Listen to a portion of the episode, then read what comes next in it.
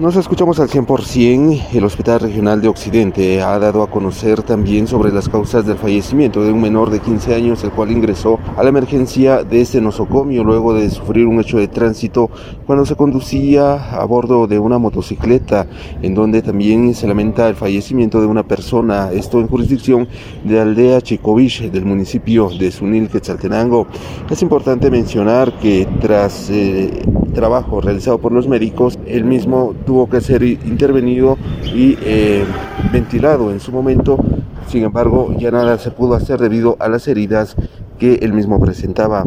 Esto es lo que se menciona por parte de María del Carmen Saquim, de Comunicación Social del Hospital Regional de Occidente. Ingresó un paciente identificado como Miguel Chaisop, de 15 años de edad, a consecuencia de un accidente de tránsito en jurisdicción de la ruta Cito-Sarco. El paciente fue atendido en el área de shock debido a la gravedad de los golpes a consecuencia de este hecho.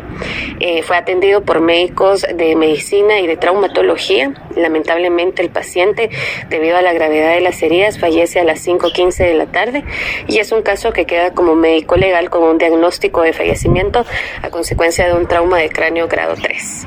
El mismo fue referido hacia la morgue del Instituto Nacional de Ciencias Forenses. Con esta información retorno a cabina, como nos escuchamos.